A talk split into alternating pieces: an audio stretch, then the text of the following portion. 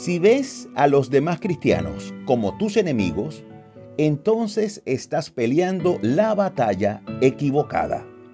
Esto lo dijo el pastor dominicano Miguel Núñez. Y es que si alguien que forma parte de la iglesia de Cristo mira como enemigo a un hermano que ha recibido a ese mismo Cristo como Salvador y que con limpia conciencia le sirve y le sigue, pero aún así el otro lo ve con desprecio o viceversa, quizá esto pasa porque no se visten igual, no piensan igual, o porque no canta el mismo estilo que canta el otro, o porque no le siguen el aspecto de ver y entender cierta doctrina, o simplemente porque no pertenece a su gremio. Si esto pasa, y lamentablemente está pasando, entonces estaremos golpeando y despreciando el mismo cuerpo donde hemos sido insertados por la gracia de Dios y por la fe. Y, y esto es así porque ese hermano o hermana que no piensa como yo, que no es de mi gremio o que no me sigue, bueno, él o ella ha sido insertado por gracia y por fe en el cuerpo, en ese mismo cuerpo de Cristo donde yo estoy. Eso es una realidad, porque la salvación es por gracia y por fe. Pero resulta que como no sigue la manera en que yo interpreto alguna palabra, bueno, por eso, si de mí dependiera, yo le diría, mire, usted no puede estar predicando ni hablando de Cristo ya que usted no hace las cosas como las hacemos por aquí. Bueno, imagínate eso. Alguien que diga, no, esa iglesia no, no es de Dios porque hace esto o aquello, o porque deja de hacer esto o aquello. Y quizá algún oyente se preguntará, ¿y esto sucede en la iglesia? Claro que sucede. La iglesia es una gran familia y las familias siempre tienen diferencias.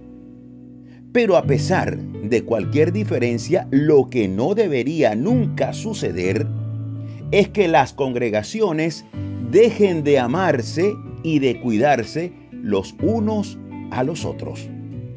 La diferencia puede estar, amado pastor, amado hermano, y Dios la puede entender.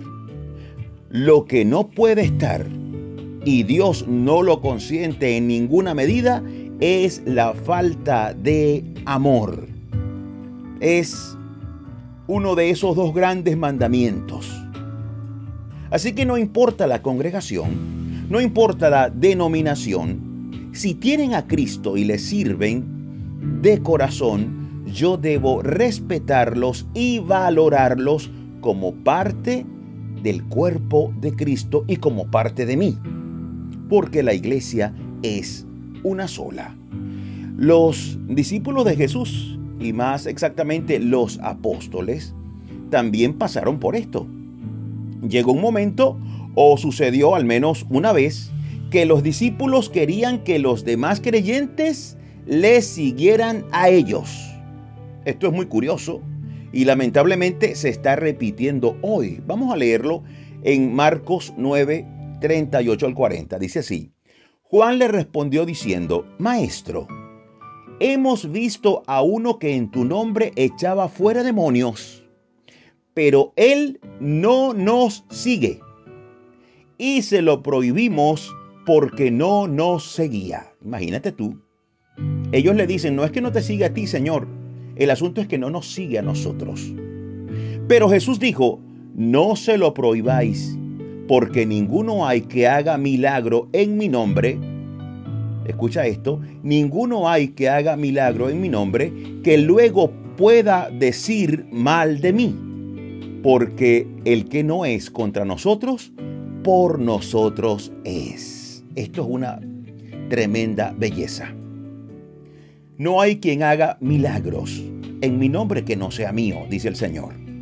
Entonces hay congregaciones que están restaurando matrimonios, que están salvando almas, esos milagros eternos, Porque quiero decirles que los milagros, cuando se salva un alma, ese milagro es más grande que levantar un muerto físicamente. ¿Por qué?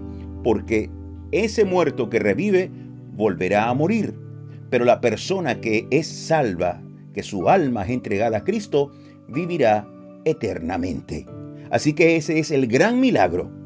Y eso, si una iglesia está haciendo eso y está salvando almas, yo debo amar a esa congregación, así no piense o se vista, así no cante igual que yo.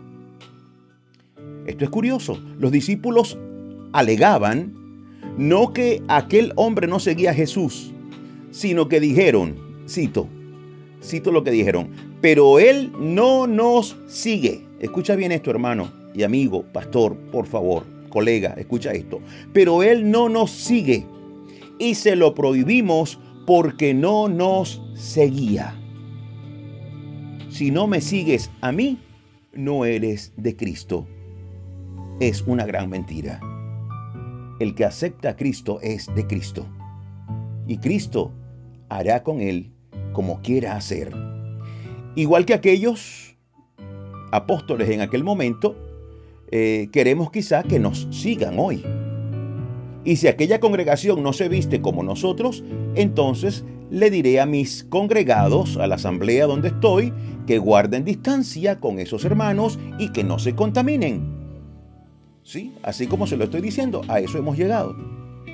Pues eso es muy lamentable, porque nos corre por el alma la misma y preciosa sangre de Jesús. Somos hermanos de sangre y hermanos en espíritu un mismo bautismo, una misma fe, un mismo Padre y un mismo Señor Jesucristo. Eso es, eso puede contra todo.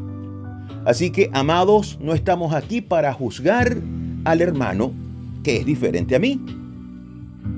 No es nuestro papel. Romanos 14, del 2 al 5, dice así, porque uno cree que se ha de comer de todo, otro que es débil come legumbres el que no come no menosprecie, o el que come no menosprecie al que no come, y el que no come no juzgue al que come, porque Dios le ha recibido. Escucha bien esto. ¿Tú quién eres? Pregunta la palabra. ¿Tú quién eres que juzgas al criado ajeno? ¿Quién eres tú? Que juzgas al criado ajeno. Para su propio Señor está en pie o cae. Pero estará firme porque poderoso es el Señor para hacerle estar firme. Imagínate esto. El Señor le hará estar firme.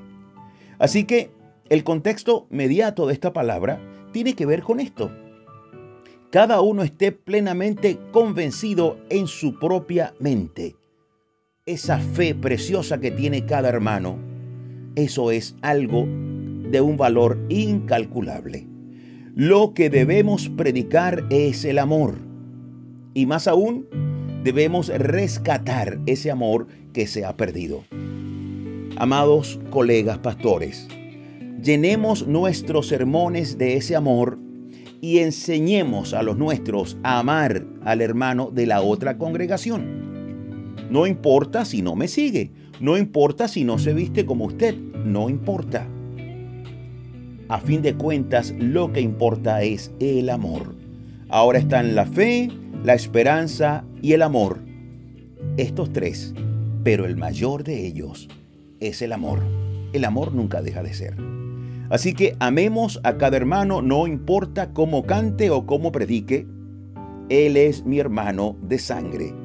Y la sangre no es agua, y menos la sangre de Cristo. Deseo cerrar con la frase de inicio. Si ves a los demás cristianos como tus enemigos, entonces estás peleando la batalla equivocada. Dios nos ayude y que esto no siga siendo así. Dios te bendiga ricamente. Me despido como siempre, súper agradecido con Dios porque nos permite seguir aquí dando pisadas de fe junto a ti. Hasta la próxima, Dios mediante.